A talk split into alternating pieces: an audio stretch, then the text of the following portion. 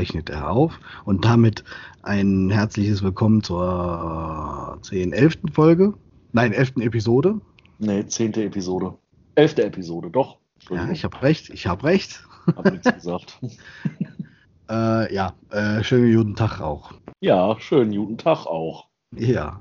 Äh, wir hatten ja, wir hatten ja irgendwann mal gesagt, was wir so in dem Podcast machen wollen. Ja. Und das Ding ist, wir skripten das ja nicht. Also was alles, was hier im Podcast erzählt wird, wird genau in dem Moment live erzeugt. Also wir haben hier keine Notizen liegen, von denen wir ablesen oder so. Nein. Aber wir haben halt mal gedacht und gesagt, äh, es soll ja auch so ein bisschen zur Aufklärung dienen. Zumindest versuchen wir das. Klappt vielleicht nicht immer.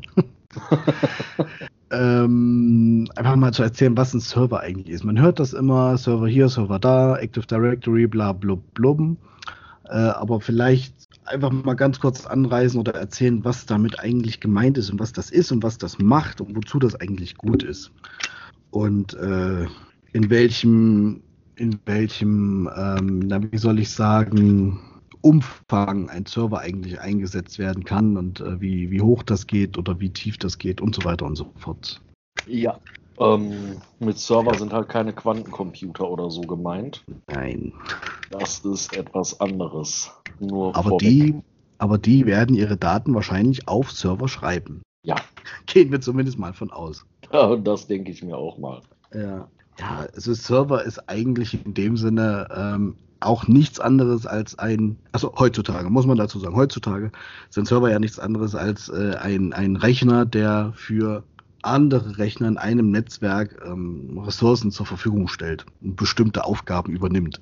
Wie zum Beispiel ähm, die Verteilung von IP-Adressen. Ein, ein DHCP-Server zum Beispiel, wer in seinem Netzwerk darauf setzt, dass IP-Adressen automatisch verteilt werden, der setzt auf einen DHCP-Server.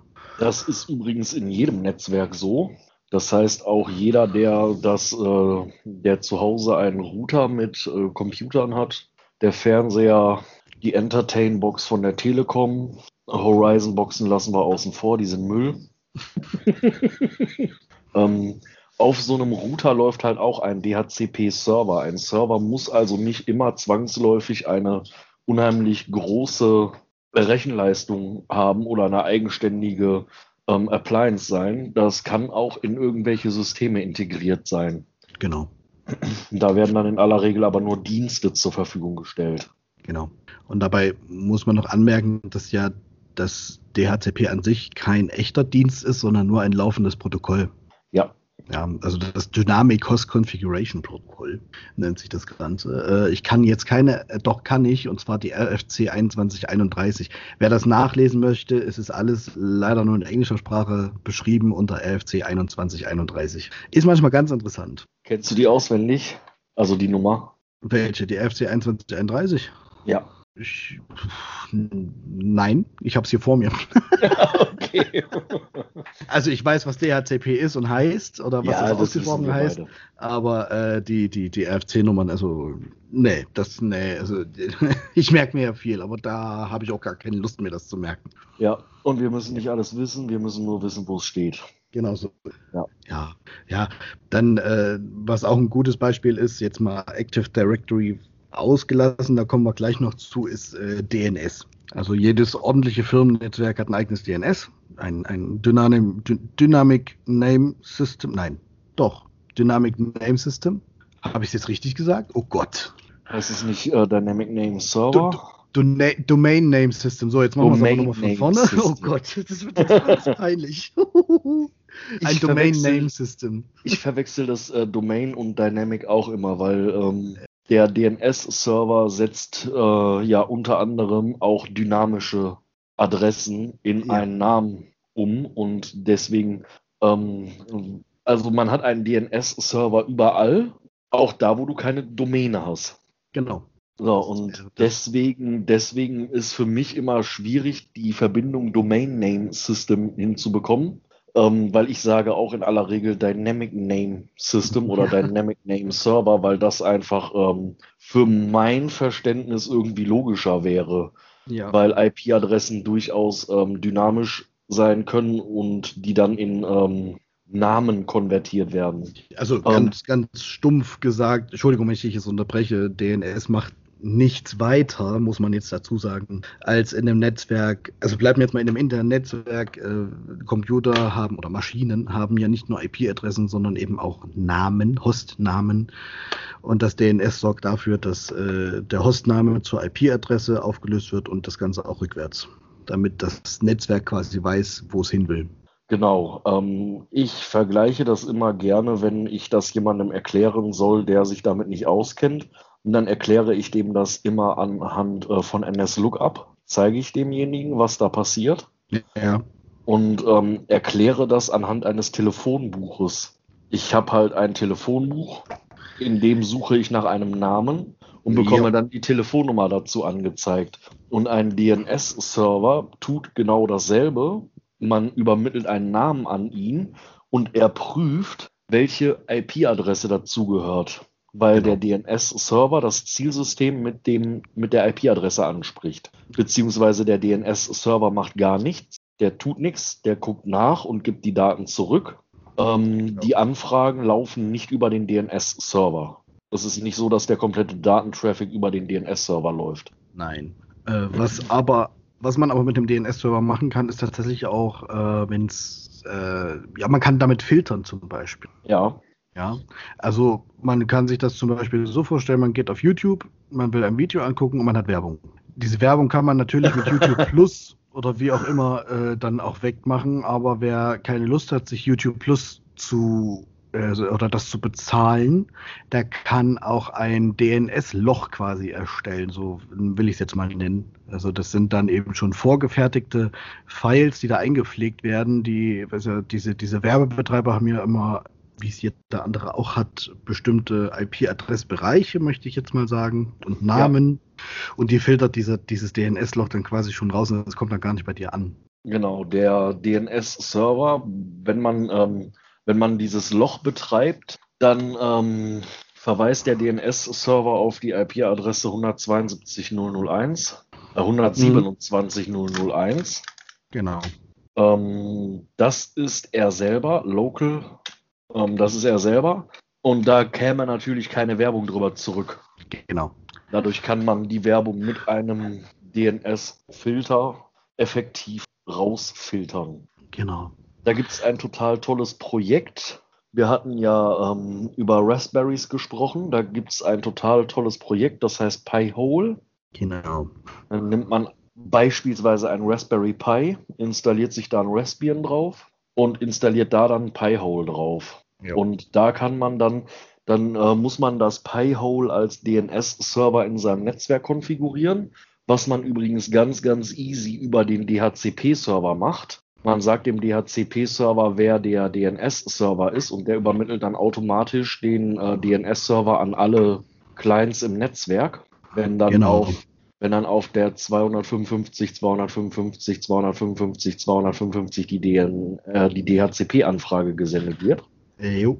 Ähm, der übermittelt das dann und setzt automatisch das Pi-Hole als DNS-Server. Genau so. Und da da dann bestimmte Adressen als ähm, nicht zulässig äh, definiert werden oder auf sich selber verweisen, also auf ein lokales System verweisen, auf die äh, 127001, ähm, erfolgt dort halt keine Ausgabe mehr. Es wird nichts abgerufen, es werden keine Daten gesendet.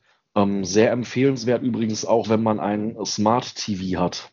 Jo. Und da mal so zu gucken, wo der Smart TV überall hinfunkt und dann mal die, den Großteil der Adressen da einfach blockiert. Ähm, da sollte man mal einen Tag keine App verwenden, die man regelmäßig nutzen möchte, Netflix oder sowas. Einfach mal den Fernseher laufen lassen und mal dann im äh, Protokoll nachgucken, wo diese Adresse überall hingefunkt hat und die dann einfach alle in die Blockierliste reinhauen. Ja, Stichwort äh, Siri, Alexa, Google. es, es hat mein, ja, es, hat, es hat mein Alexa schon wieder blau geleuchtet. Ja, es gibt ja immer noch Leute, die glauben, dass die Geräte, wenn man das Mikrofon deaktiviert, nichts aufzeichnen. Natürlich nicht. Und es, es gibt Leute, die glauben, dass wenn das Mikrofon aktiviert ist, ähm, die Geräte auf Alexa, Siri und wie sie nicht alle heißen hören, aber den Rest nicht, äh, nicht hören. Ja, deswegen hört ja auch eine Alexa, wenn man Alexa sagt. Ne? Also einfach mal kurz drüber nachdenken. ja, und dann gibt es Leute, die, die sagen zwar, ja, ja, das, ähm, das hört zwar die ganze Zeit zu, aber das übermittelt Daten nur dann, wenn du Alexa sagst. Dein Blick sagt alles.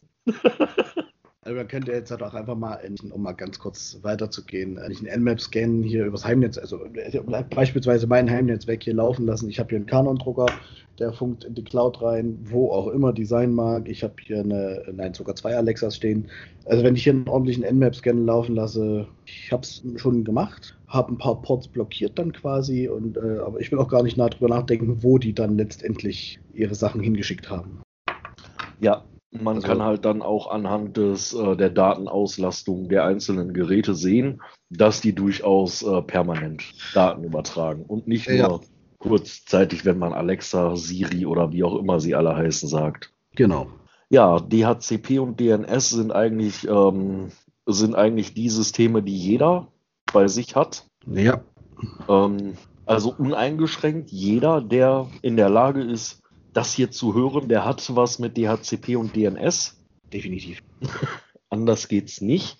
Man kann den DHCP-Server deaktivieren und das alles manuell machen. Das sollte man allerdings nur, wenn man weiß, was man tut und sich damit auskennt. Und wenn man weiß, dass man jede IP-Adresse nur einmal vergeben darf. Weil sonst könnte es nämlich zu sehr, sehr, sehr lustigen Effekten in der ähm, in dem Router kommen, der das Ganze verarbeiten muss. Was übrigens auch sehr witzig ist, ähm, wenn man IP-Adressen wechselt. Ja. Ich habe zwei Geräte, das eine hat die 4, das andere die 5 und dann möchte ich, dass das eine die 4 hat und das andere die 5. Also ich mache aus der 5 eine 4 und aus der 4 eine 5. Je nachdem, wie pfiffig mein Router ist, funktioniert das auch nicht. Richtig. Da gibt es eine, Lease, da gibt's eine Lease-Time und so weiter und so genau, fort. Genau, ja, und dann wird das gegen die MAC-Adresse geprüft und weil die MAC-Adresse falsch ist, wird das blockiert. Genau so ist es. Na, das sind so ganz lustige Geschichten, ja. ist es nicht so, als wenn mir sowas noch nie passiert wäre? Ja, ja, ja na klar. so, aber wieder zurück zum eigentlichen Thema Server. Ja. Ähm, wenn man, wenn man in der Welt umhergeht und einfach mal fragt, sag mal, was ist eigentlich ein Server oder was stellst du dir darunter vor, dann kommen viele äh, mit, oder einige äh, mit diesen großen, großen, großen Rechenzentren zum Beispiel. Mhm. Das ist ja einerseits richtig, dass das ein Server ist, aber das sind dort drin meistens Root-Server oder sogenannte Data-Server, die in den meisten Fällen mit Linux bestückt sind, äh, die dann eben von außen erreichbar sind, entweder mit einer statischen IP, also eine feste IP-Adresse, eine öffentliche feste IP-Adresse oder äh, per, wie nennt sich der ganze Trock, äh, DNS. Dünn DNS und so weiter und so fort. Aber was jetzt zum Beispiel, wenn wir über Server reden und da an, eine, an ein Unternehmen denken, ist mal egal, ob ein großes, ein kleines, ein mittelständiges Unternehmen, dann ist da eben auch die Benutzerverwaltung ein ganz großer, großer, großer Punkt. Ja. Denn auf den Servern meistens, oder von, von ganz oben anzufangen, die Domäne. Weil jedes Unternehmen, was ich kenne, es gibt da auch andere, das sind aber wirklich kleine Unternehmen, also aber jedes Unternehmen hat eine eigene Domäne. Also muss man sich vorstellen, äh, wie ein, wie ein, wie ein, wie ein, wie ein, wie ein Bienenstock. Mhm. Ja, die Domäne ist quasi der Bienenstock und der heißt äh, Firma Contoso, um bei Microsoft zu bleiben. Nein, ich kann es immer noch nicht wieder leiden. äh, Contoso zum Beispiel. Und innerhalb dieses Bienenstocks gibt es dann eben verschiedene Aufgaben, die zu erledigen sind. Und dazu gehört eben auch die Benutzerverwaltung, also die Arbeiterbienen, die Königin und so weiter und so fort. Und so kann man sich das in einem Unternehmen dann quasi vorstellen. Also jeder, jeder Benutzer, der in dieser Firma arbeitet, hat dann ein eigenes Konto. Das kennt man ja. Man macht den Computer an, man meldet sich an und hat seine Daten wieder. Und genau das verwaltet quasi dieser Server in Form eines, eines Active Directory. Darüber kann ich aber auch Berechtigungen setzen, wer auf welche Ordner auf einem File-Server zugreifen darf. Genau. Wer welche, ähm, wer welchen Drucker ansteuern darf. Ähm, ja. Ja, also erstellt oder ich kann halt oder eben, weil, weil du gerade sagst File-Server, ich kann darüber eben auch genauso festlegen, wie viel, ähm, ich sag mal, Speicherplatz ein Benutzer zur Verfügung gestellt bekommt. Ja, das ist immer bei der Ressourcenverteilung dann zum Beispiel. Ja. Also das sind so die grundsätzlichsten Sachen eines Servers. Man, dann kommt, wie wir es gerade schon gesagt haben, gibt es eben die reinen Datenserver. Ganz stumpf gesagt ist jedes NAS ein Datenserver. Ja. Es ist halt einfach ein, ein, ein, ein Speicherplatz, der im Netzwerk zur Verfügung gestellt wird, auf dem ich äh, Berechtigung setzen kann, wer was sehen darf und wer was machen darf. Äh, dann kann der eine vielleicht nur dort äh, Dateien lesen oder kann nur einen bestimmten Bereich sehen oder und so weiter und so fort. Also das sind die wildesten Kombinationen möglich. Ja, was gibt es zu Server noch zu sagen? Also gibt es ja tausend verschiedene Möglichkeiten. Lizenzserver zum Beispiel. Ei. Lizenzserver, also setze ich, also haben wir zum Beispiel bei mir auf Arbeit, haben wir mehrere im Einsatz. Die sind eben dann wirklich dafür da, Programme, die wie zum Beispiel ähm, diverse CAD-Programme, CAD-Programme. Mhm. Wenn ich jetzt mehrere benutze, aber bei, uns, bei mir in dem Fall ist es eine Schule, wenn ich jetzt mehrere Benutzer habe, die CAD-Programme benutzt und das vielleicht sogar zur selben Zeit, dann kann ich natürlich nicht mit einer einzigen Lizenz rumhantieren. Es sei denn, es ist eine Volumenlizenz. Gibt es aber meistens für solche Programme nicht. Dann habe ich vom Hersteller der Software quasi eine, eine Stück Software zur Verfügung, die ich auf einem auf einem Rechner, meistens dann in dem Fall einen Server installieren kann, die die ganzen Lizenzen quasi verwaltet. Da kann ich dann eben sagen, ich habe 120 Lizenzen und dann sorgt der Server dafür, dass die verschiedenen Rechner mit den Lizenzen versorgt werden. Das kann ich MAC-Adressen abhängig machen, also wirklich nur für diesen Rechner ist dann diese Lizenz gültig. Das kann ich aber genauso gut eben auch dynamisch gestalten. Also das genau. immer äh, also von 120 Lizenzen sind jetzt 87 Lizenzen im Einsatz, weil der, der, der und der Rechner das eben gerade benutzen. Und wenn die dann ausgehen, dann kann das eben einen anderen Rechner benutzen. Also, äh, Im Zusammenhang mit Lizenzservern ist noch ganz interessant zu erwähnen, dass es sehr viele Softwarehersteller gibt, die, ähm, wenn wir jetzt bei der Zahl 120 bleiben, ähm, du hast 120 Lizenzen und darfst das an 120 Endpunkten parallel verwenden. Mhm. Ganz oft gehen Hersteller hin und wenn du dich jetzt als 121. anmelden möchtest, dann funktioniert das problemlos. Ja. Auch der 22., der 25., der 28. und der 30., der kann sich problemlos anmelden. Ja. Ähm, wenn das mal vorkommt, dann ist das auch überhaupt nicht der Rede wert. Da sagen die Softwarehersteller alle nichts. Ähm, das macht man aber, um den ähm, Lizenznehmern die Möglichkeit zu geben, nachzulizenzieren und zu sagen, wir haben festgestellt, wir brauchen regelmäßig 125 Lizenzen und wir genau. bräuchten genau. da noch mal ein paar mehr. Ähm, es gibt aber auch Unternehmen und Firmen, die sagen, ihr habt 120 Lizenzen und der 121. kann sich stumpf nicht anmelden. Ja. Das, das ist, äh, das ist unternehmensabhängig. Aber die Großzahl ist, glaube ich, relativ kulant, was ähm, die Lizenzverteilung angeht. Genau. Ja, wie gesagt, also Server ist äh, Bereitstellung von Ressourcen jeglicher Art, also dann auch Druckern zum Beispiel. Es gibt ja auch Druckserver, Printserver. Ja. ja, auf denen werden im Unternehmen eben alle Drucker installiert und äh, von diesem Printserver aus dann eben auch die verschiedenen Plätze, Arbeitsplätze verteilt. Genau. Für Drucker bist ja du der richtige Ansprechpartner. Na? Mit Follow Me und ähm, genau wie es nicht alles heißt. Follow Me Print, ähm, AirPrint, ja. ja. gut, AirPrint ist jetzt nicht so richtig eine Servergeschichte, aber ja, also Follow Me Print ist dann schon eine ziemlich geile Geschichte. Wenn man das mal einmal eingerichtet hat, dann weiß man, was man gemacht hat. Also da gehört schon einiges dazu. ja. Weil das ist dann wirklich systemübergreifend. Ich habe dann eine, eine, Software von Canon zum Beispiel, ist das, jetzt muss ich lügen. Ähm, ähm, ähm, ähm Jetzt wird's peinlich. Warum? Ich gerade, wie diese blöde Software heißt von Canon. Oder oh, eine schöne Verwaltungssoftware für Drucker ist zum Beispiel Papercut. Ja. Papercut greift quasi mit auf die Benutzerverwaltung also Papercut liest die Benutzerverwaltung und du kannst für jeden Benutzer ein gewisses Druckkontingent festlegen. Das kann ich in Echtgeld machen, das kann ich aber auch einfach mit Spielgeld machen. Also ich kann jetzt als Admin dann wirklich einfach sagen, hier der und der Benutzer hat jetzt 50 Euro zur Verfügung. Äh, wir zum Beispiel, wir haben Papercut im Einsatz, aber bei uns hat nie einer einen Cent für seine Drucke bezahlt. Also wenn da das Konto dann leer war, dann haben wir quasi, es geht einfach nur darum, äh, dass man ein bisschen eine Übersicht hat, was wie viel von wo und von wem gedruckt wird. Das ist alles einsehbar dann in dem Fall. Und äh, es zahlt keiner Geld dafür, dass er bei uns drucken kann. Das, das, so eine Ausbildung bei uns kostet schon so richtig viel Geld und dann müssen wir jetzt noch nicht noch für die Drucker das letzte, das letzte Kleingeld aus der Tasche holen. Ja, solche Geschichten sind aber auch eher für Copyshops interessant, ne? Richtig, richtig. Also es geht bei uns in dem Fall nur darum, dass wir die Drucker so ein bisschen in der Verwaltung haben, um, ähm, was jetzt auch die Verbrauchsmaterialien angeht, also Toner zum Beispiel und äh, Tinten für die für die Plotter, für die A0-Plotter oder A0-Plotter. ja. ja. oder eben auch äh, wie viel Meter an, äh, wie heißt dein komisches 3D-Druckmaterial? Filament. Filament äh, verbraucht wurde für so ein, für einen Druck. Also das ist ja, auch das haben wir zur Verfügung. Oder was wir auch haben, äh, Drucker nicht im klassischen Sinne, sondern tatsächlich Laser. Also große, wir haben große Laseranlagen, zwei Stück, äh, die, also diese typischen Gravur-Dinger nur eben im großen Stil, das ist auch, glaube ich, A0 im Format. Ähm, die werden vom System quasi als Drucker behandelt. Ich schicke das wie einen Druckauftrag dann quasi los und der legt dann Glas, äh, legt dann eben los und lasert das eben auf das Material, egal ob jetzt Holz, Glas, Metall oder sonst irgendwas.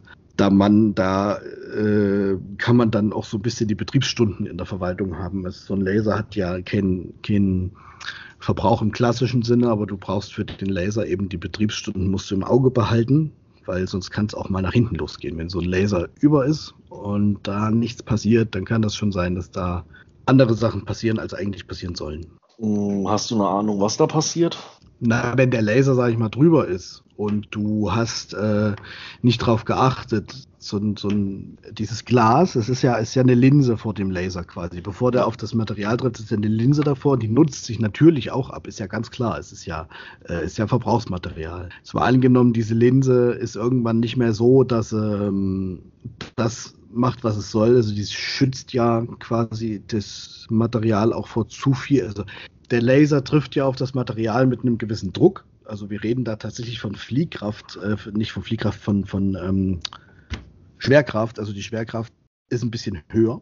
Ist die Linse nicht mehr da, geht es durch, durch das Material und dann auch noch durch den Drucker bis runter. Also er würde wahrscheinlich irgendwas machen, was er nicht machen soll. Er würde wahrscheinlich richtig durchziehen. Oder die Linse zerspringt dir. Du hast zwar den Schutz dann da, so ein riesengroßer, ähm, eine riesengroße Klappe noch darüber, das ist aber eben auch nur Kunststoff. Da geht der Laser natürlich auch mit Freude durch. Da geht der Laser Messer durch Butter. Ja, genau. Also ja. man sollte seine, meine, also ist halt einfach, es geht auch so ein bisschen um die Wartungsintervalle. Ja, müssen natürlich gewartet werden, ist bei jedem Drucker eigentlich so, außer dieser Hausdrucker, diese kleinen, dass man das einfach so ein bisschen in der im Blick hält. Beleidigst du gerade meinen mein Lexmark Laserdrucker? Wieso? Weil der so klein ist. Ach, der da hinten? Nee, ja, der da. Nein, das meine ich ja gar nicht. Aber so eine, so eine Laserdrucker zum Beispiel, so die klassischen Bürodrucker, die ist, äh, läuft ja alles mit ähm, Bildübertragungsrollen, also mit äh, Fotorollen. Also das, also das, Bild wird ja nicht, wie es die Leute immer behaupten, äh, eingelasert, sondern das Bild wird ja eingebaut Brand in dem Fall und zwar in Form von Toner, der fixiert wird, weil es ja, weil es dann irgendwann heiß wird. Das, was genau. gelasert wird, sind die Bildtrommeln. Jeder Laserdrucker hat quasi Bildtrommeln und die werden tatsächlich belasert, mit Lasern beschossen und entsprechend an den Stellen aufgeladen, die äh, Toner aus Papier bringen sollen und an den Stellen entladen, die keinen Toner aus Papier bringen sollen.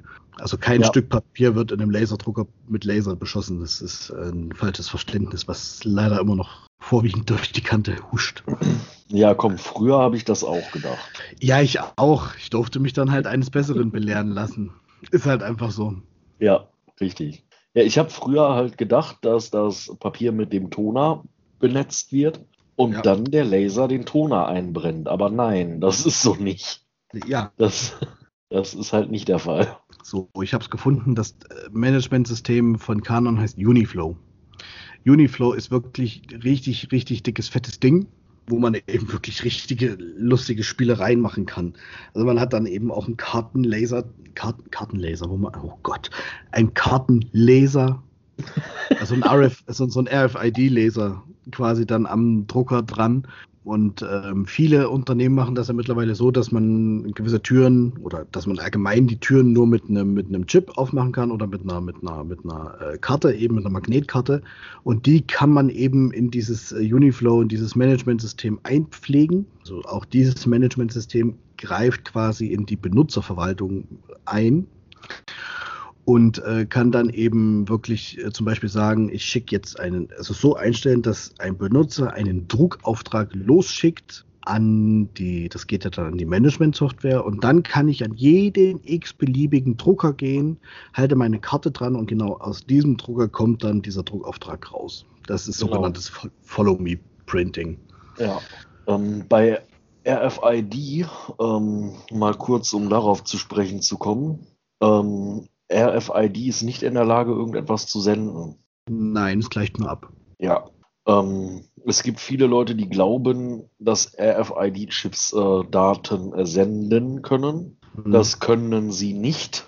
Das geht einfach nicht. Dazu fehlt die Energie. Richtig. Zum Beispiel. Ähm, deswegen funktioniert RFID genauso wie NFC nur über ganz, ganz, ganz kurze Distanzen, ähm, weil die ähm, Energiequelle des Lesegeräts verwendet wird. Genau. Um den Chip auszulesen und der nicht aktiv irgendwelche Daten sendet. Nur so genau.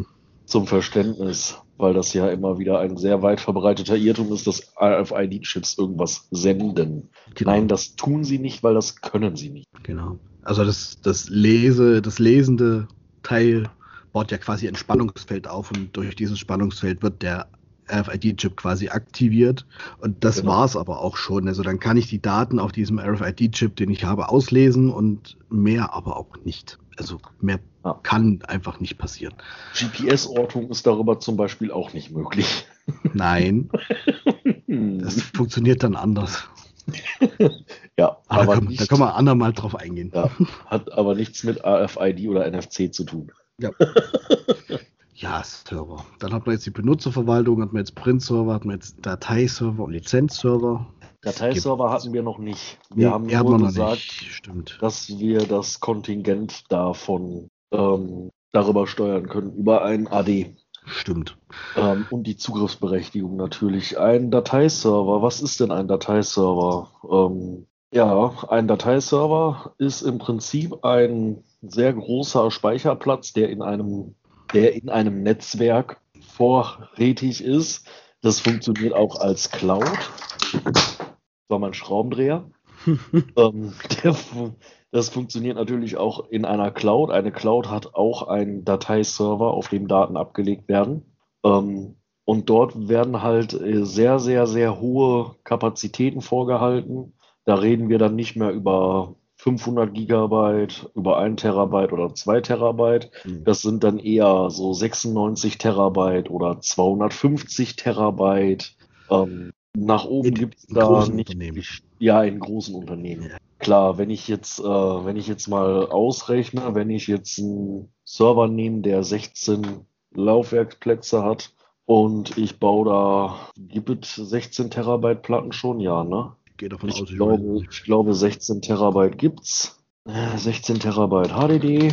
Äh, ja, gibt es. Ähm, dann komme ich bei 16 Laufwerken auf 256 Terabyte Speicherplatz. Ähm, da, damit nicht jeder auf die vollen 256 Terabyte zugreifen könnte, muss man natürlich hingehen und ähm, kostet zu Hause übrigens 455 Euro mit 16 Terabyte. Ähm, Habe ich hier auf dem Tisch liegen. 16 Terabyte? Ach, Quatsch. Oder die 455 Euro. Die 455 Euro. Nein, Geil. Weder noch, wir sind arme Informatiker. Genau, Mann. Ähm, ja, ähm, das macht man dann, da guckt man dann, äh, wer braucht wie viel Platz, wer kriegt wie viel Kontingent, wer darf lesen, wer darf schreiben, wer darf ausführen. Und ähm, da kann man halt Daten ablegen, da kann man Backups hinschieben. Und ein Back Entschuldigung, wenn ich dich ja. jetzt kurz unterbreche. Wenn du schon einmal dabei bist, dann kannst du ja gleich nochmal den Unterschied zwischen harter Grenze und weicher Grenze erklären. Viel Spaß. Mhm. also da geht es halt einfach darum, äh, harte Grenze heißt, du hast der Benutzer Y bekommt 5 GB, sage ich jetzt mal so grob geschätzt, zur Verfügung, harte Grenze gesetzt, Punkt, ab 5 GB ist Schluss. Bei einer weichen Grenze ist das nicht so. Da habe ich, glaube ich, 20 Prozent, weißt du es? Ah, das kann ich auch einstellen. Ne? Das, kann konfigurieren. das ist eine Konfigurations. Genau. Also dann kann ich auch über die 5 GB hinaus kann ich ihm noch so ein bisschen Puffer geben, aber es ist auch da irgendwann Schluss. Aber eben nicht bei exakt 5 GB. Ja. So, was man so, dann allerdings bedenken muss, wenn wir jetzt schon bei harter und weicher Grenze sind, wenn, was man dann bedenken muss, wenn ich 50 Gigabyte Speicherplatz habe. Ich weiß, was jetzt kommt. Und ich habe 10 Benutzer, denen ich 5 Gigabyte gebe. Und ich konfiguriere eine weiche Grenze. Dann fällt das auf die Schnauze. Da kannst du machen, was du willst. Das geht irgendwann hoch. Und zwar relativ zeitnah wahrscheinlich, weil wir haben dann ja nicht pro Benutzer 5 Gigabyte bei 20% Puffer, sondern 6. So, und wenn ich dann hingehe und sage, jeder darf 6 belegen, bis dann wirklich endgültig Ende ist, ich habe aber nur 50 Gigabyte, dann werde ich äh, relativ schnell in Probleme laufen. Und wenn ich das Ganze hinter einen ähm, Domain-Controller setze, dann kachelt mir der komplette Domain-Controller weg. Du musst näher kommen, ich höre dich nicht. Ich sag, Oder dann bleibt die Domäne stehen. Genau, dann bleibt die Domäne stehen. Und dann hat man ja. ganz unglückliche Benutzer. Einen ganz ziemlich doll schwitzenden ITler, der das dann noch beheben muss. Äh, ja, könnte auch sein, dass man dann äh, doll schwitzende mehrere ITler hat und nicht nur einen. ja. Dass dann da so vor allem ähm, vielleicht auch den einen oder anderen ungehaltenen ITler. ja, auch das. oder eben ungehaltenen Benutzer, die dich dann eben belegen mit diversen Aussagen. Ja, vor allem sind die Benutzer dann natürlich total glücklich, wenn sie sich anmelden und alles nur noch schwarz ist und ähm, einfach nichts mehr geht. Ja. Du hast okay. keine Möglichkeit, ins Menü reinzugehen, kommst nicht an deine Daten ran, nirgendwo. Richtig. Ich, ich habe dich, glaube ich, unterbrochen dann vorhin. Ja, ähm, darfst weitermachen. Ich weiß noch nicht mehr, wo du warst. Wir waren bei den 256 Terabyte. Ja, genau. Äh, man muss natürlich immer einen Puffer einbauen, damit man mehr Kapazität hat, als man belegen kann. Es ist jetzt nicht die geilste Idee, einen Netzwerkspeicher komplett voll zu schreiben. Bis auf Null. Ja. Das mögen die Dinger nicht. Dafür sind die auch nicht vorgesehen. Wir brauchen immer noch Platz für Logfiles, für irgendwelche Protokolle und für sämtlichen Kram. Wir brauchen Puffer. Wer liest denn heute noch Logfiles? Ich weiß auch nicht. Ähm, da gibt es dann wieder eine total geile Sache für Syslog-Server, ähm, um mal von den Logfiles äh, rüber zu springen. Auf jeden Fall muss man halt bei Netzwerkservern, also bei, bei Speichern, bei, bei, äh, bei Storage-Servern, unterscheidet man auch noch zwischen nass und Sahn. Oh, genau. Boah. Das eine ist ein Network Attached Storage, der wird in ein Netzwerk eingehangen und ein SAN hat sein eigenes Netzwerk. Steht quasi außerhalb. Genau. Out, steht, out of house. Genau, das steht außerhalb. Selbst wenn es im gleichen Rack ist, hat ein SAN einen komplett eigenen Netzwerkbereich und äh, kann natürlich mit anderen Systemen verbunden werden. Dafür ist es ja da. Der Vorteil von einem SAN gegenüber einem NAS ist, dass ein SAN äh, deutlich schneller ist. Ja, ist an Schnelligkeit quasi kaum zu überbieten. Ja. Und wenn es ganz hart ist, also auch das habe ich schon erlebt, dann gibt es mehrere Standorte zu, also immer davon aus, wir haben Berlin, Hamburg und Köln. Mhm. Äh, ist eine große Firma, die hat Standorte in Berlin, Hamburg und Köln und in jedem dieser Städte steht außerhalb, muss ich jetzt dazu sagen, äh, noch ein SAN, also quasi ein Rechenzentrum, in dem das SAN sich quasi dann bewegt. Und jedes, also es gibt dann insgesamt drei SANs, aber jedes dieser SANs hat äh, quasi die Netzwerke aller Standorte zur Verfügung. Ja. Du kannst mir folgen? Ja. Du kannst mir folgen, ja, das weiß ich. äh, das würde bedeuten, wenn, also das ist dann auch tatsächlich so passiert, dass das Berliner Sahn, ähm, ich sage jetzt mal auf gut Deutsch, hochgejagt wurde. Also nicht hochgejagt im Sinne von, es hat Feuer gefangen und hat sich in Luft aufgelöst. Das funktioniert nur in Frankreich. äh, es hat, es gab, es gab einen falschen, es gab einen kurzen, also ganz schlicht und ergreifend, es gab einen Kurzschluss in einem, in einem, ja, und dann ist das Ding einmal komplett ausgefallen. Die Benutzer in allen Standorten haben davon nichts mitgekriegt. Da hat der Mauszeiger nur mal kurz gewackelt und hat quasi aufs nächste Sahn in, in Köln quasi übergegriffen. So muss das sein. Und dann ist es richtig. Richtig. richtig Aber so das, das hinzukriegen, ist verdammt hohe Kunst. Und es gibt nur ganz wenig Leute in Deutschland, jetzt mal in Deutschland, die das wirklich können. Muss ja. man einfach dazu sagen. Also ich habe einen kennenlernen dürfen und dieser Typ ist einfach, der ist IT. ähm, das muss man denen auch neidlos zugestehen und anerkennen. Ja, also diese, der hat in seinem Leben wahrscheinlich auch nie was anderes gemacht und wird wahrscheinlich auch nie was anderes machen. Äh, also was der Typ drauf hat, das ist halt einfach unglaublich. Und wie gesagt, es gibt ganz, ganz wenig Leute, die das wirklich so drauf haben, dass es auch funktioniert. Und selbst dann ist nicht auszuschließen, dass es irgendwo einen Punkt gibt, wo auch er mal nicht weiterkommt. Mhm. So viel dazu. so viel zum Thema Sahnen. Genau. Ähm, ich durfte auch so einen ITler kennenlernen, der IT ist, mhm. ähm, im Rechenzentrum in Düsseldorf. Und ich bin der festen Überzeugung, dass solche Leute ihr Gehalt selber festlegen. Die sagen, was sie bekommen und das wird denen auch gezahlt. Mit großer Sicherheit sogar und das liegt nicht im zweistelligen Bereich, liegt weit drüben. Ja, richtig. Äh, verdienterweise, muss man dazu sagen. Ja, ist richtig. Ähm, auch da muss ich sagen, neidlos. Ja. Manche Leute haben es einfach verdient. Ja. Die sollen da ordentlich und alles in Ordnung. Sollen sie machen und ist überhaupt kein Problem. Äh, mit denen möchte ich aber auch nicht tauschen. Nein, das ist halt auch, das ist halt auch eine immense Verantwortung, die einem da auf den Schultern steht, muss man mal dazu sagen. Also wenn dir so ein Ding hochgeht, äh, die allein die Ursachenforschung nimmt schon fast Monate in Anspruch, das Ding dann wieder auch zum Laufen zu kriegen, sodass alles so läuft, wie es vorher war, weil das ist ja dann nicht mit einem einfachen, ich drücke mal aufs Knöpfchen, das Backup läuft und in zwei Tagen ist gut. Nein. Nein. Also ein Sahn, wenn es einmal durchgeschossen ist, mal wieder zum Laufen zu kriegen, ist genauso eine hohe Kunst wie eins zu erstellen, weil du fängst sowieso von vorne an. Ja. Das ist schon. Ey, guck mal, so ganz kurz off-topic. Ja. ähm, Fachinformatiker Systemintegration IHK Abschlussprüfung Sommer 2021. Hast du jetzt gerade vor dir liegen oder was? Äh, die kostet ähm, 13 Euro. Och. Mit Lösung? Ja, klar, mit Lösung. Ja, dann. dann findest du die ich, in Russland bestimmt schon auf irgendeinem Server für, für, für ohne Geld. Ich will, ich, ich habe schon gesucht, ich will die scheiß Prüfung haben. Es gibt, es gibt ja Leute, die glauben mir nicht, dass gefordert war, dass wir ein Raid 6 zeichnen. Wer glaubt dir denn das nicht?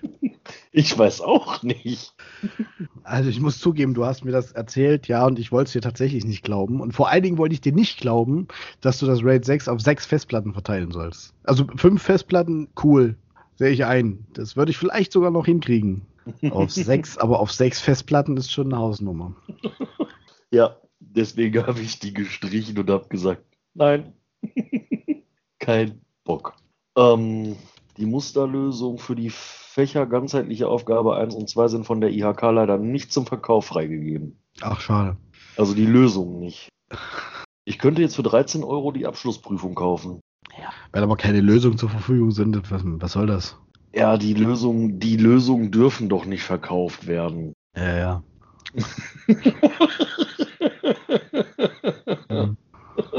Ich gucke mal gerade, ich guck mal gerade bei den Russen, aber finde ich so, ich, warte mal.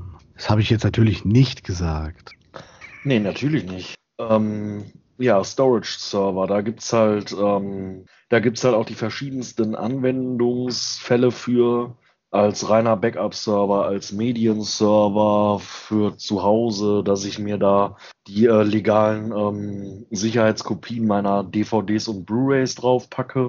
Jo damit ich die halt nicht aus der Hülle rausnehmen brauche, sondern die dann über meinen Fire TV Stick mit beispielsweise dem VLC Player abspielen kann. Mhm. ähm, Was natürlich nur mit gekauften DVDs und Blu-ray. Ja, natürlich. Alles andere ist ja illegal. Genau. Also Filme aus dem Internet zu laden von diversen Seiten, das unterstützen wir nicht. Nein, natürlich nicht. Brauchst du irgendwelche Filme? Wie war das nicht vor kurzem mit, dem, mit der Waffe aus dem 3D-Drucker? ja, ich warte ja immer noch auf die Druckpläne. Die habe ich dir geschickt. Hua. Hast du? Klar. Echt? Ich muss nochmal nachgucken. Mach das. Ich schicke sie dir nicht nochmal. ja, dann gibt's ähm, dann ja Backup, klassisch halt, ne? Backups. Ja. Ähm, aber da ist natürlich ganz, ganz wichtig, ein Backup ist erst dann ein Backup, wenn es mindestens zweimal existiert. Und ähm, das ich krieg gerade einen Mittelfinger gezeigt. Und äh, das Allerwichtigste ist, ich gehe natürlich nicht hin und stelle mir zwei NAS zu Hause hin, so kleine Home-NAS-Dinger, und ähm, stelle die nebeneinander und ähm, kopiere auf das eine mein Backup und ähm, spiegel das eine dann auf das andere. Das ist natürlich relativ sinnbefreit, wenn meine Hütte abfackelt oder ein Einbrecher vorbeikommt und meine zwei Nassstationen klaut. Das nennt man anderer Brandabschnitt, ja. Richtig, das muss in zwei unterschiedlichen Brandzonen gelagert werden. Das ist vom BSI übrigens so festgelegt, nur um das kurz einzuwerfen. Ja, das ist nichts, was der Informatiker sich ausgedacht hat, um seinem Kunden doppelt so viel Kohle abzocken zu können. Nein. Nein. Das ist tatsächlich eine Vorgabe, was auch durchaus sinnvoll ist, wenn wir mal ehrlich sind. Natürlich. Das ist, das ist extremst sinnvoll, weil es äh, bringt halt nichts, wenn ich es anders mache. Ähm, und, und was ich jetzt noch einwerfen muss, ein Backup ist nicht eine externe Festplatte und Daten draufschmeißen. Nein. Das ist es nicht. Also das habe ich auch schon erlebt, aber das kann ich dann gleich erzählen. Mach erstmal weiter. Ähm, ja. Ähm, ja, was gibt es denn zum Storage noch zu sagen? Storage-Server brauchen ungefähr 8 GB Arbeitsspeicher. Stimmt, keine 24 oder 32. Nein. Die kommen mit 8 super aus. Äh, in, aller, in aller Regel reichen 4, wenn man wirklich viele, viele, viele Daten hin und her ballert. Dann sollte man 8 haben, aber mehr als 8 sind sinnlos. Ja, ich weiß.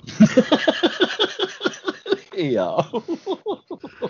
Also wer in der letzten Folge aufgepasst hat, der hat mitgekriegt, dass äh, dem Julian sein NAS, was er sich gebaut hat oder noch bauen will, ich weiß es jetzt gar nicht. Es, es steht hier, es hat komplett, 20 GB Arbeitsspeicher. Ja, siehst du, so, das sind 16, nein, gut, nehmen wir mal, es sind 12 GB, die dann quasi für Umme da drin sind und nichts machen. Ist es nicht schön? Herrlich. Und das Kabelmanagement, ich, ich bin hellauf begeistert. Geil, oder? Ja, ja. Ich jetzt, mag meinen, guck mal, ich mag meinen. Ernsthaft gar nicht zeigen. Ich weiß gar nicht, ob man das jetzt so sieht. ja. Geil. Ja. Tust, du mir einen Gefallen? Was? Bringst du den bitte mit, wenn du vorbeikommst? Nein. Dann machen wir den einmal ordentlich. Ich, ich kann das selber. Ich habe nur bisher noch keine, keine Lust gehabt, den jetzt mal aufzunehmen. Weil da unten liegt auch einfach eine HDD noch drin, eine 2 Terabyte HDD. Guck mal, du siehst genau, ein Kabel, was durchs Gehäuse läuft. Ja, das ja. kommt von der NVMe, von diesem NVMe-Adapter. Und dann siehst du da oben das äh, 24-polige ATX-Kabel. Äh, das 8-Pol-CPU-Kabel siehst du gar nicht. Und von dem 24-Pol ATX-Kabel siehst du halt auch nur das Stück, äh, was am Board selber ist.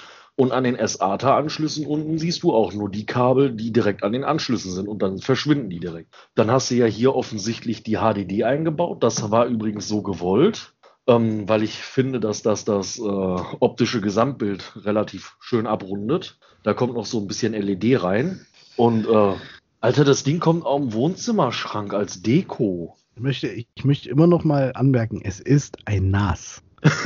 Ja. Synology und QNAP haben kleine schwarze Würfel dafür. Die haben aber auch Bei, kein i7 der vierten Generation mit 20 Gigramm. und 256 Gig NVMe SSD fürs Betriebssystem. das Betriebssystem, was im Übrigen normalerweise von einem 8 GB USB-Stick gestartet wird. Kommt auf eine 256er NVMe. Ist es M2? Ja, natürlich. Naja. Was frage ich eigentlich? ja, es ist halt, ne, also ich finde das Gehäuse, das sieht sehr schön aus und da kommt halt noch ein bisschen LED mit rein und dann ähm, kommt das Ding auf meinen ähm, Wohnzimmerschrank, wenn der dann in zwei oder drei Wochen kommt. Wenn ich den aufgebaut habe, kommt der als Deko funktionierend angeschlossen da drauf. Pass mal auf, wenn du, wenn du jetzt noch eine ordentliche Grafikkarte reinbaust, dann hast du vollwertigen Photoshop-PC. Ja. das ist geil, ne? Ja, ja. Ich finde den, ich find den schön. Der hat so eine schöne Plexiglasseite. Das Ding sieht total toll aus. Und wenn du den Mhm. dann noch ein bisschen beleuchtest, dann sieht der richtig schick aus. Ja, das glaube ich dir. okay, zurück zum Thema. Ach so, Storage-Server, da- mal- Ja, da läuft dann ja noch ein äh, Windows Server 2022 drunter. Auf dem TrueNAS werde ich mir noch einen Server 2022 installieren. Wahnsinn. Gibt es eigentlich schon, ist nur die Beta draußen, ne? Ja, ähm, Vollblut-ITler, Junge. Ja, ja, ich merke schon. Äh, Storage Server ist aber durch, wa? Ja, Storage, ja, weiß ich jetzt nicht, was wir da noch erzählen könnten. Ist es jetzt. Ähm, ähm, Terminal Server. Richtig geil. Ähm, ja, es ist schade, dass wir das Ganze nicht live streamen. Aber Noch ich habe ja, ich hab ja hier den 410 hinter mir stehen. Da. Ja. Da steht ja der 410. ja, Da könnte man auch einen Terminal-Server draus machen. mhm. Der hat äh, 64 Gigramm. Da kannst du schon ein paar drauf laufen lassen. bisschen kannst du drauf machen. Ja. Äh, Terminal-Server sind, ähm, sind äh, wenn du jetzt ähm, eine Firma hast, in der du relativ viele Schreibtischarbeitsplätze hast, Mhm.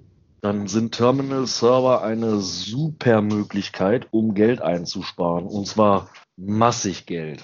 Ja. Weil du kaufst einmal so einen Server für 5000 Euro, vielleicht 10.000 Euro, je nachdem, du brauchst ja nicht das äh, Übelste vom Übelsten. Du kannst auch einen für 70.000 kaufen, ist keine Frage, aber einer für 10 reicht auch.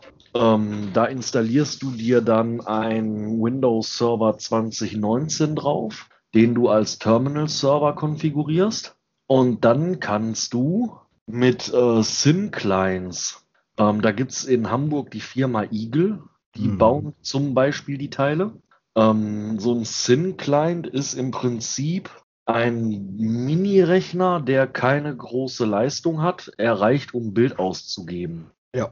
Ähm, und das reicht auch, weil du verbindest dich mit diesem SYN-Client, verbindest du dich mit dem Terminal-Server. Ähm, so ein SYN-Client kostet 100 Euro, Ja. so roundabout 100 Euro. Ähm, dann brauchst du halt das Übliche, was du sonst auch brauchst, Tastatur, Maus, Bildschirm. Das brauchst du aber so oder so. Du bezahlst aber für den Rechner im Prinzip nur noch 100 Euro Genau. und nicht mehr 1500. Und dadurch lässt sich sehr viel Geld einsparen, weil du auf diesem Terminal-Server arbeitest. Ein, ein, ein sehr großer weiterer Vorteil ist, dass du nicht an einen Arbeitsplatz gebunden bist. Deine Daten liegen nämlich nicht auf diesem SYN-Client, sondern auf dem Server. Und egal an welchem Arbeitsplatz in der, in dem, äh, in der Domäne du dich anmeldest, es werden deine Daten abgerufen. Genau. Ja, und das ist halt, Das- äh, ja. Das heißt übrigens Roaming-Profil, ist aber genauso verrufen, wie es bekannt ist. Ja, du kannst das als Roaming-Profil betreiben. Ähm, du kannst auch User Profile Disks nehmen.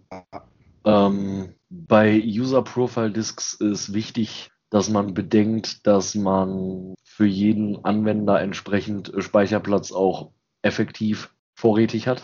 Sonst bleibt der Terminal-Server stehen. Man, man sieht Speicherplatz äh, must have. Richtig. Und da geht, es funktioniert übrigens nicht, dass man ähm, einem Benutzer 5 GB zuweist, aber effektiv pro Benutzer nur 3 GB Speicherplatz hat. Selbst wenn er nur einen belegt, ähm, geht einem das ganze System dann flöten. Ja. Das bleibt dann stehen. Und Genau. dann hat man wieder den äh, motzenden User, den wir ja bei den ähm, Storage-Servern schon angesprochen hatten. Ähm, würde ich Terminal-Server empfehlen? Ja, würde ich. Ja. Also es kommt drauf an, um was es geht, aber prinzipiell ist, würde ich das. Ähm, wenn ich jetzt nur drei Angestellte habe, Ja. brauche ich keinen Terminal-Server. Dann macht es keinen Sinn. So, Muss ich schon rechnen. Ja, dann kaufe ich pro Benutzer einen Rechner. Ja. Ähm, ich würde mal, ab wie vielen Leuten macht ein Terminal-Server Sinn? Er macht sowieso keinen Sinn, weil Sinn macht nichts, er ergibt was.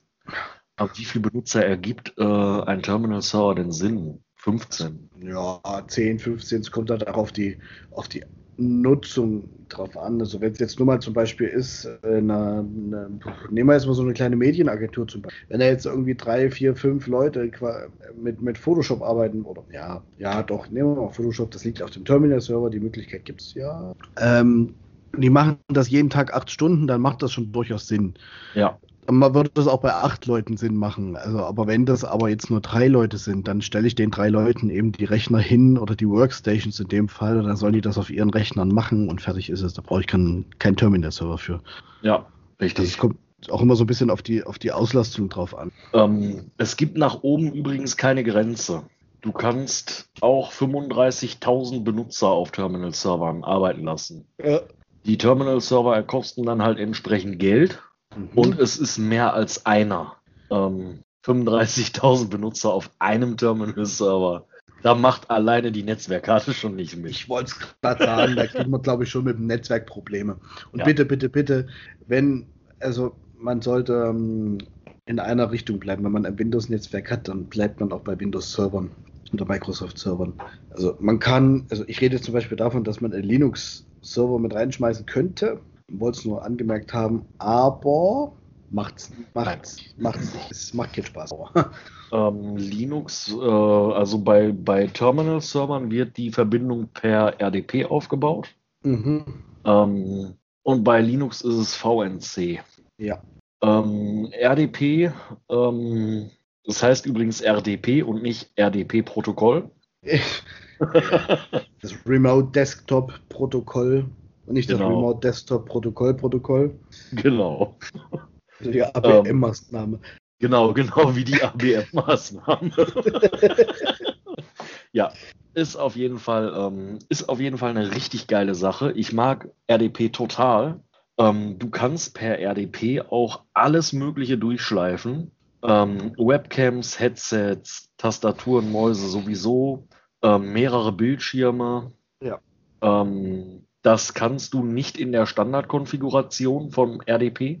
Nein. Ähm, du kannst dir aber die erweiterten RDP-Einstellungen aufrufen und dort kannst du dann definieren, was wie übertragen werden soll, was durchgeschleift werden soll. Ähm, ja, Videokonferenzen über RDP ergeben übrigens wenig bis gar keinen Sinn. Weil RDP maximal für ein On-Bild reicht, aber nicht für Videos. Ja, doch, es reicht auch durchaus für Videos. Aber ich sehe da immer das Problem, du hast fünf Angestellte in einem Unternehmen, die eine Videokonferenz halten möchten. Mhm. Und die verbinden sich per RDP alle auf den gleichen Server und ähm, bauen dann per RDP eine Video- und Sprachverbindung auf. Mhm und dann kommt wieder das Netzwerk und sagt dir, nein, das will ich nicht, das, das wird mir zu viel. Ja, ja. Es geht, es ist aber nicht schön. Wenn man solche Anwendungsfälle hat, dann sollte man darüber nachdenken, den Angestellten ein kleines Notebook zur Verfügung zu stellen. Ja. Wo ein eigenes Windows draufläuft, mit dem sie die RDP-Verbindung aufbauen könnten. Genau. Und dann können sie nämlich über ihre eigene Hardware die ähm, Videokonferenz führen. Das wiederum setzt aber voraus, dass die Leute den Unterschied zwischen eigenem Betriebssystem und RDP verstehen. Und da geht's schon los. das wollte ich jetzt so nicht gesagt haben, aber ja, Doch. genau da geht's schon los. Es ist dann ein, ein äh, DAO-Problem. Genau, genau. Fehler in OSI Layer 8. Ja, ganz genau. ja, guck mal, was, was gibt's denn noch für tolle Server? Ja, ich habe gerade auch schon überlegt, äh, der, der Antiviren-Server zum Beispiel, also Server für die Antivirenprogramme, also Security-Server quasi, ja. Ja, ich würde aber noch gar nicht so spezifisch äh, werden. Ich würde noch mal eine ganze Nummer zurückgehen. Webserver. Hm, ja, natürlich. Ein Webserver. Gut, die habe ich jetzt, äh, da habe ich jetzt gar nicht dran gedacht, weil Webseiten werden ja heutzutage meistens so ausgelagert. Outgesourced. Aber dann liegen sie immer noch auf einem Webserver. Dann, aber nicht bei dir in der Firma quasi. Aber ja, du hast recht. Du aber hast wir reden ja über Server allgemein, genau. nicht nur über Firmennetzwerke. Genau. Und wir haben Webserver, ja. Ganz viele sogar. Wir, wir vermieten die Dinger auch, aber. ja. Also aber einmal bei Webservers sind da natürlich zählt da auch Mail-Server mit rein. Ja. Ähm, jede Webseite, die ich aufrufe, ist auf irgendeinem Server gelagert. Ähm, die werden dann in den verschiedensten Programmiersprachen werden die ähm, bereitgestellt in HTML5 mit CSS, in PHP, äh, als Notes-Datenbank. Kannst du eine davon oder mehrere? Kannst du eine davon von den Sprachen oder halt mehrere? Äh, HTML, PHP, CSS, überhaupt kein HTML ist keine Sprache. Ja, ist richtig. Doch, es ist doch, doch, doch, nein, das ist absolut falsch. HTML ist eine Sprache. Es ist aber keine Programmiersprache. Ja, genau. Und es gibt keine HTML-Programmierer. Das gibt es nicht. Dann gehört aber auch CSS dazu. Ist auch keine Programmiersprache. Ah, ich, habe ich gesagt, das sind Programmiersprachen? Ja. Ich habe nur gesagt, dass die in verschiedenen Sprachen bereitgestellt werden, oder? Wollen wir jetzt weiter Erbsen zählen, Mann? Wer hat denn angefangen? Also auf jeden Fall, äh, falls ich gesagt habe, dass es Programmiersprachen sind, es tut mir leid, mir sollen die Finger abfaulen. Ich weiß, dass das keine Programmiersprachen sind. Ähm, HTML, HTML5, CSS, PHP. Ja, PHP ist schon ein Stück weit. Aber HTML, HTML5 und CSS, nein. Ähm, CSS ist ein, äh, heißt Cascading Style Sheet, ja. ist äh, dafür zuständig, ein äh, vereinfachtes Layout entwerfen zu können, dass ich nur einmal irgendetwas ähm, äh, formatieren muss und ähm, ich verknüpfe dann die CSS-Datei in meine HTML-Dateien oder in meine PHP-Dateien. Mhm.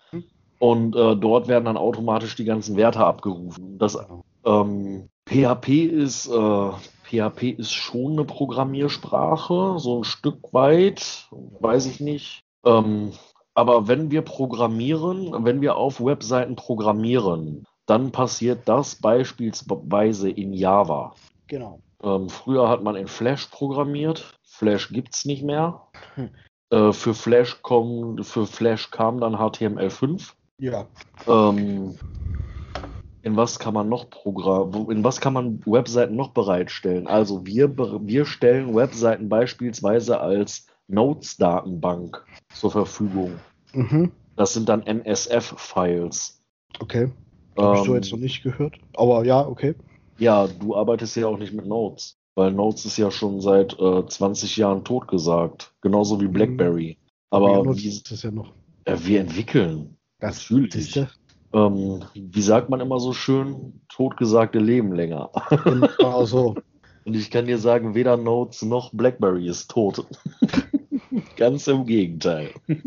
Gut. Ähm, ja, auf Webservern, äh, da gibt es dann halt verschiedenste Möglichkeiten. Blog, Gästebuch, äh, einfach nur Inhalte zum Lesen, äh, mit Login-Bereich und allem möglichen Kram. Und äh, ich habe keine Ahnung. Es gibt, ja, zahllo es gibt zahllose Möglichkeiten. Die kann man gar nicht alle aufzählen. Ähm, man kann Spiele auf Webseiten, man kann auf Webseiten spielen, ohne dass man was installiert. Das passiert dann über früher über Flash Player, heute über HTML5. Genau. Äh, ja. Der Podcast zum Beispiel liegt auch auf einem Webserver. Ja. Da werden die Daten über RSS-Feeds abgerufen und werden dann an die einzelnen Portale weitergegeben, aber der Abruf selber erfolgt über den Webserver, auf dem der Podcast liegt. Ähm, für jeden, den es interessiert, redcircle.com. Da auf dem, auf deren Webserver liegt unser Podcast. Mhm. Und äh, ja. Wird dann von dort auch quasi verteilt. Genau. YouTube ist auch nur eine Webseite, die auf einem Webserver liegt. Richtig. Ähm, Google ist auch, das sind alles nur Webseiten, die werden in äh, HTML, früher in HTML, heute in PHP pro, äh, geschrieben. Mhm. Ähm, Google ist natürlich nochmal eine ganz andere Nummer, weil es gibt keine, im, für Google brauchst du im Prinzip nur eine einzige Webseite mit einem einzigen Suchfeld und der Rest ist dann Datenbank geschickt. Genau. Die Abfrage wird an eine Datenbank geschickt. Die Datenbank äh, generiert halt, die Datenbank prüft, was für Ergebnisse sie zu der Abfrage findet und gibt die dann zurück. Und das passiert bei Google müsste das über PHP sein. Ähm, da wird dann die Ausgabe dynamisch generiert. speziell für die Anfrage, die du geschickt hast, mit den Ergebnissen, die dafür zurückkommen. Da gibt es nur die Startseite im Prinzip. Die, ähm, ich, ich rede über google.de, nicht über Google Maps und Google ja, ja. Mail und und. Ähm, ich, ich rede über die Suchmaschine Google. Genau. Ähm, da gibt es im Prinzip nur eine einzige Webseite, in die du deine Suchanfrage einträgst und bekommst dann per PHP dynamisch generierte Webseiten zurück übermittelt, ähm, wo deine Ergebnisse angezeigt werden. Ganz genau. Ähm, sonst wäre es zum Beispiel auch nicht möglich, ähm, die Trefferquote mit anzuzeigen. Ähm, wie genau das jetzt zu deiner Suche passt oder wie oft äh, danach gesucht wurde. Wären das statische Webseiten, dann würde der Wert alle paar Nanosekunden von irgendeinem Mitarbeiter manuell angepasst werden müssen. Das ist natürlich absolut ähm, nicht sinnvoll. Ja. Nein. Und äh, das macht man halt mit PHP. Da schickt man halt eine Anfrage hin und dann wird die Anfrage beantwortet und generiert zurückgegeben. Game Server. Ja, Game Server, wenn wir einmal dabei sind, können wir die auch mit reinnehmen. Typisches Beispiel, Minecraft zum Beispiel. Ja. Kannst du da was zu erzählen? Ähm, was gibt es da großartig zu erzählen? Es ist quasi ein, ein, ein, auch ein normaler Server mit einem bisschen Ressource drin. Auf dem ist ein Minecraft-Server installiert. Das bedeutet, ich kann diesen Server in meinem lokalen Netzwerk, also nur bei mir zu Hause zur Verfügung stellen und darauf zugreifen aus dem Spiel Minecraft heraus oder ich stelle ihn halt der Allgemeiner zur Verfügung. Dann können andere Leute eben von irgendwo auf, also quasi in meine Welt hinein spawnen, die ich erstellt habe, die auf meinem Minecraft Game Server liegt. Das ist quasi schon der ganze Zauber des Ganzen. Es geht natürlich, ähm, äh, ich weiß gar nicht, wer das, wer das noch hat, großartig Game Server von Haus aus. Die, ich sag mal so, die, neu, die letzten ähm, Call of Duty Spiele zum Beispiel, kann man, glaube ich, äh, eigene Server erstellen. Mhm. Und da können sich dann genauso andere Leute quasi in die Map also in die Welt, die ich erstellt habe auf dem Server, auf meinem eigenen Server quasi dann. Die können dann reinjoinen, wie es ja heißt. Ähm, World of Warcraft liegt auf Game-Servern. Kann ich nichts so sagen. Ja, okay. Ähm, kann man auch privat selber betreiben. Mhm. Ist allerdings ein bisschen aufwendiger, weil so von Blizzard natürlich nicht vorgesehen. Naja, na klar. Äh, GTA 5. Okay. Im Prinzip also im Prinzip jedes Spiel, was online verfügbar ist, wo ich online zocken kann mit anderen im Multiplayer, die haben alle Game-Server dahinter. Und ähm, ich kann nicht alle Game-Server privat zu Hause betreiben. Äh, ja, man kann schon alle betreiben, aber der Aufwand ist halt je nach äh, Vorsehen äh, vom Hersteller extrem hoch. Ja, genau. Ähm, ja. Rockstar hat halt nicht vorgesehen, dass äh, irgendjemand privaten GTA 5 Server bereitstellt. Blizzard hat nicht vorgesehen, dass jemand einen WoW-Server bereitstellt. Und das ist dann alles so ein bisschen eine Frage der, äh, des Aufwandes, den man da selber investieren möchte. Genau. So, jetzt überlege ich gerade. Aber eigentlich haben wir so grundsätzlich alles an Servern zumindest angerissen. Also da gibt es noch viele, viele, viele mehr Sachen. Ich überlege gerade, fällt mir noch was ein. Ja gut, wir hatten den Antivirenserver. Genau, beim Antivirenserver, den, ähm, da haben wir ja jetzt noch nichts groß zu gesagt. Nee, ja. Ähm, da wird eine Antivirenlösung bereitgestellt. Genau. Ähm, G-Data, McAfee, ähm, Silence. Kaspersky weiß ich gar nicht, ob die einen Server, aber ich glaube ja. Ich glaube auch. Avira weiß ich nicht. Ich glaube nicht. Ich hoffe auch, dass das keiner einsetzen würde. ja. Gut. Äh, Panda weiß ich auch nicht, ob die Antiviren-Server haben. Äh, Bit, auf jeden BitLocker, Fall. BitLocker gibt es noch, als also Antivirenlösungen, die haben auch einen Server. Bitdefender. Äh, Bitdefender meine ich ja nicht BitLocker. BitLocker ist was anderes. Mhm. Hat halt den Vorteil, dass der Anwender der über diesen Server verwaltet wird, seinen Antivirenschutz je nach Richtlinien nicht deaktivieren kann. Genau. Keine Ausnahmen definieren kann. Ähm, kann man natürlich alles beim Systemadministrator beantragen, anfragen und ähm, wenn man das begründen, abgelehnt, wenn man das begründen kann und sagt, ich brauche diese Software, welche aber leider als Virus ähm, erkannt wird, obwohl sie keiner ist, ähm, weil auch das gibt es, unerwünschte Software. Ja. Ähm, da ist natürlich ähm, dann Verhandlungsgeschick mit dem jeweiligen Administrator gefragt. Aber abgelehnt. das ist halt, das ist halt abgelehnt. Ja. Ähm, das ist aus dem Grund extrem sinnvoll. Ähm, man lädt sich irgendein Programm aus dem Internet runter und der Antiviren-Client äh, feuert die direkt ins Nirvana. Jetzt habe ich die aus irgendeiner, jetzt habe ich die als ahnungsloser Anwender aus irgendeiner nicht ganz so sauberen Quelle. Genau. Und ich weiß das selber gar nicht und glaube, das ist in Ordnung. Ähm, OuterCity.org ist da zum Beispiel so eine super Seite. Ja. Ähm, das ist nicht, das installiert die Software, aber und das ist nicht Sachen. nur die Software. Genau. Und ähm, da werden natürlich solche Sachen sofort rausgeblockt. Genau. Und als Anwender geht man dann vielleicht schon mal hin und sagt, hey, komm, ich will das haben und äh, gibt das dann frei. Und schon hat man einen meldepflichtigen Sicherheitsvorfall, den man der Datenschutzbehörde mitteilen muss, äh, wo man sich dann als Administrator rechtfertigen muss, wieso, weshalb, warum, was ist da passiert. Ähm, können Daten abgeflossen sein? Wenn ja, was, was für Daten? Äh, wenn möglich, dann bitte mitteilen, wohin. Ähm, und all solche Klamotten. Und genau. das kann natürlich auch empfindlichste Geldbußen mit sich bringen.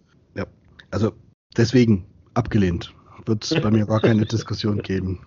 Ähm, ja. ja. Mir fällt gerade ein, wir haben einen Server vergessen, der mir persönlich sehr wichtig ist, weil ich es total cool finde. Und das sind, ich sage es mal ganz um, umgangssprachlich, das sind die sogenannten Pixie-Server.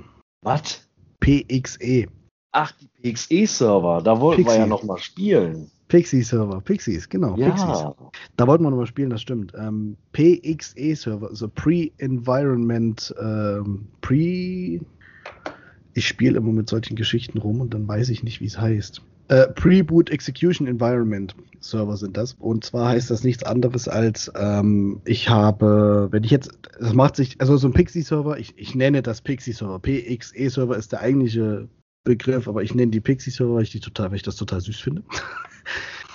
ähm, Pixie-Server sorgen, oder da kann ich Installations-Images drauflegen. Also nicht Installations-Images von Programmen, sondern von Betriebssystemen. Äh, das heißt, ich könnte mir, bestes Beispiel bei mir zum Beispiel Schule, die Schulrechner, das muss man doch mal rausschneiden. äh, die Schulrechner äh, können. Warum? Was? Mein Röps, der muss doch nicht rein. Ach so, doch, doch, alles gut. Ja, äh, die Schülerrechner, die wir zur Verfügung haben, die haben natürlich einen ganz anderen Nutzumfang wie die Lehrerrechner zum Beispiel. Ja. Ne? Oder von mir aus auch die Lehrer-Notebooks, ja. Dann kann ich, um das ein, einfach einfacher zu machen, wenn jetzt mal was abschmiert zum Beispiel und ich muss doch, oder ich kriege, nein, besser anders, ich kriege neue Rechner, weil äh, das mit dem Schuldigitalpakt dann irgendwann mal geklappt hat. dann habe ich ja natürlich keine Lust, zu jedem einzelnen Rechner zu rennen und dann USB-Stick reinzustecken und das Betriebssystem mit elenden Klicks zu installieren. Nein, dann habe ich einen Pixie-Server. Dort liegen vorgefertigte Installations-Images drauf, die ich vorher einmalig angelegt habe. Und der wird, dann sage ich den neuen Rechnern zum Beispiel im BIOS, starte bitte nicht als erstes die Festplatte, sondern startet zuerst die Netzwerkkarte. Und wenn das passiert, dann ist der Pixie-Server quasi da und sagt, huhu, ich hab da was für dich. Und dann kann ich auf diesen Pixie-Server mit dem neuen PC zugreifen und dann sagen, ich möchte das Betriebssystem installieren oder das oder das oder das. Ja. Wenn alles toll ist, und deswegen hatten wir ja gerade gesagt, wir wollten ja noch ein bisschen spielen. Wenn alles toll ist, mache ich ganz genau einen Klick und das ist nur einmal quasi ein Enter mit, ich möchte das installieren und alles läuft dann automatisiert ab. Ja. Automatisiert ablaufen heißt, es wird alles bestätigt, was bestätigt werden muss. Es wird fertig partitioniert, es wird lizenziert, es wird in die Domäne gehoben und es wird äh, lauffähig gemacht. Mhm. Und das alles ohne, dass ich noch irgendwas dazu tun muss. Also eine komplett automatisierte Installation. Das geht. Ja. Ist aber gar nicht so einfach. Nein. Und wenn es richtig gut läuft, dann ist auf diesen Images sogar schon die Software installiert, die ich nutzen möchte. Auch lizenziert. Und wenn man dann noch richtig gut ist, dann hat man sogar noch ein separiertes Administratorkonto. Ja, dann hat man das auch. Also genau das meinten wir, dass wir einfach mal ein bisschen spielen wollen weil das zu erstellen, ich, warum er das jetzt übrigens gemacht hat, ist ganz einfach, weil ich damit vor kurzem auf die Schnauze gefallen bin. Um es mal ganz hart und deutlich zu sagen. Ich habe das nämlich auch so gemacht, habe mir ein schönes Image äh, vorgefertigt, habe das natürlich getestet, dass es geht und habe das separierte Admin-Konto vergessen und habe den dann quasi neu gestartet. Und was war? Es war dann kein Admin-Konto mehr da, sondern nur noch ein Default-User-Konto, zu dem ich kein Passwort hatte.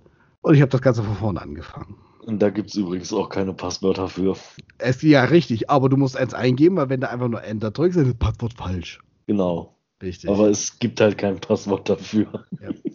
Es ist eine ganz interessante Geschichte. Wenn man jetzt Windows 18, äh, Windows 10 1809 gehabt hätte, dann hätte man mit ein bisschen äh, Fummelsarbeit und circa fünf Minuten Aufwand pro Rechner ähm, ein Admin-Konto erstellen können. Aber ich glaube, das ging nur bis 1809.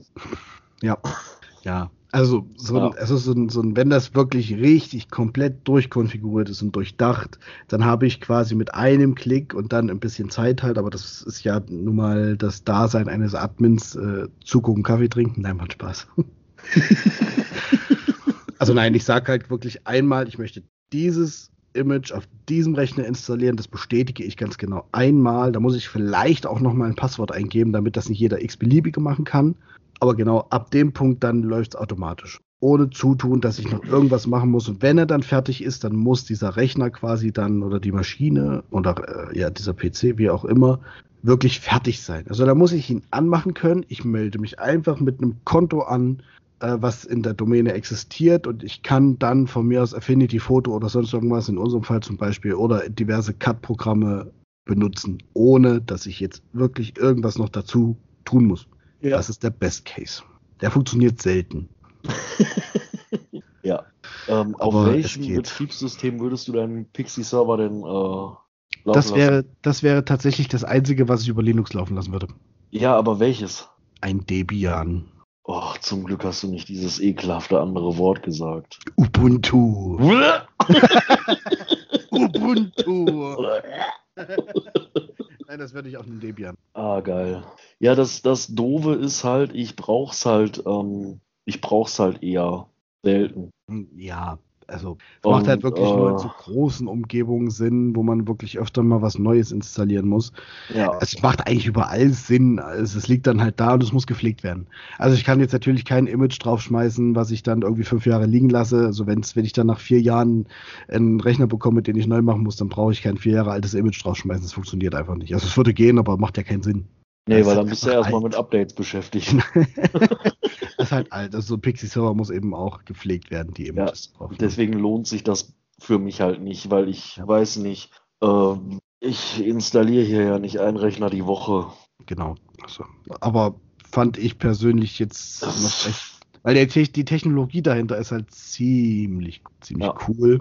Aber das werden wir auch mal so ein bisschen spielen, damit wollen wir noch. Und das müssen wir mal gucken, wann wir das machen. Aber das macht vielleicht halt wirklich auch erst Sinn, wenn, äh, wenn, wenn wir dies live streamen. Ja, genau. Ja. So als Battle. Genau.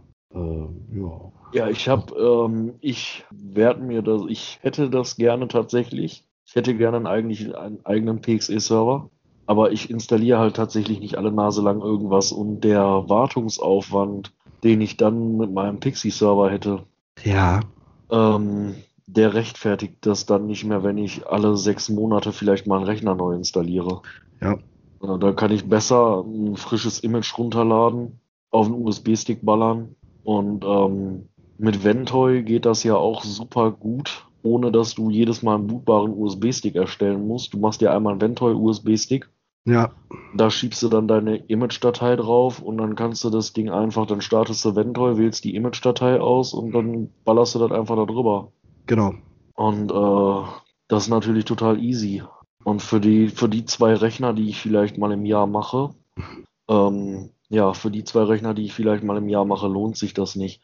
Wo wir, wo wir gerade bei Windows und so sind und äh, Pflege und Updates und so, ne?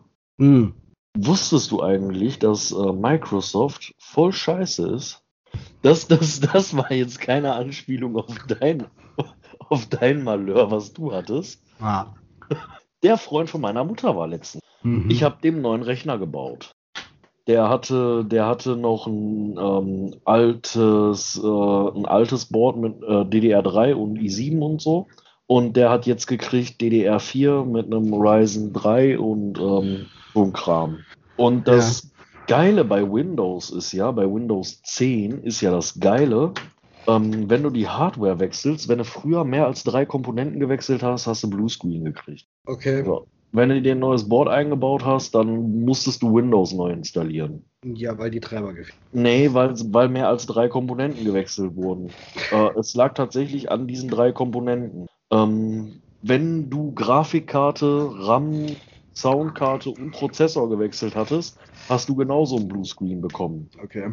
Du musstest das nacheinander wechseln. Du konntest nie mehr als drei Komponenten wechseln. Mhm. Ähm, so Windows XP 7, 8, da ging das einfach nicht. Äh, Vista ist kein Betriebssystem, deswegen lasse ich das mal außen vor. Nee, Vista ist eine Krankheit. ja.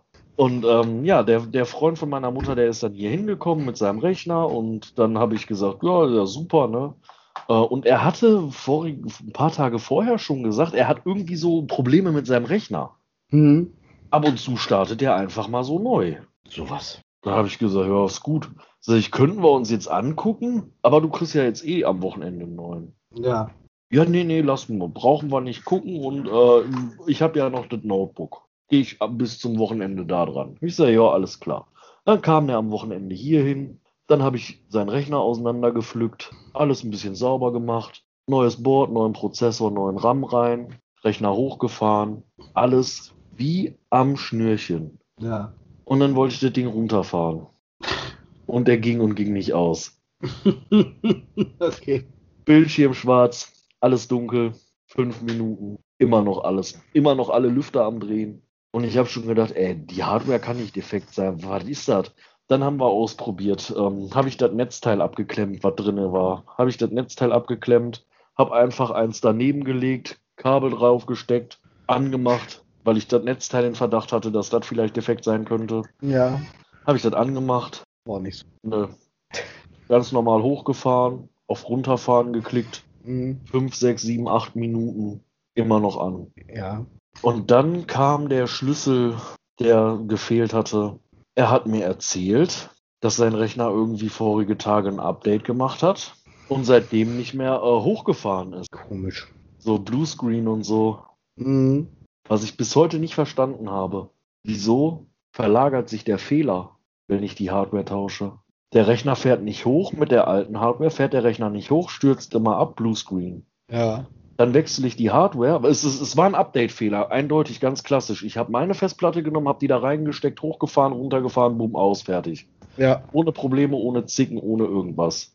Ähm, was ich nicht verstanden habe und was ich bis heute nicht verstehe, der Update-Fehler, der das System daran hindert, hochzufahren. Ich wechsle die Hardware und dann verlagert sich der Fehler und ich kann nicht mehr runterfahren. Verstehe ich aber so auch nicht. Aber Nee. ich, ich, ich krieg's nicht auf die Reihe. Nee, ist mir auch zu hoch gerade. Ich bin die ganze Zeit am überlegen, warum das so sein könnte. Ich komme zu keinem Ergebnis. nee, kann ich, würde ich jetzt auch nicht unbedingt auf irgendein Ergebnis kommen. Ist halt total bescheuert. Genau, so. Hat man noch irgendwas an Servern? Also war jetzt so grundsät grundlegend. Ähm, weiß ich nicht. Wir könnten noch mal kurz auf den Unterschied zwischen einem PC und einem Server eingehen. Das könnte man machen, ja, das stimmt. Vorausgesetzt, du bist noch da.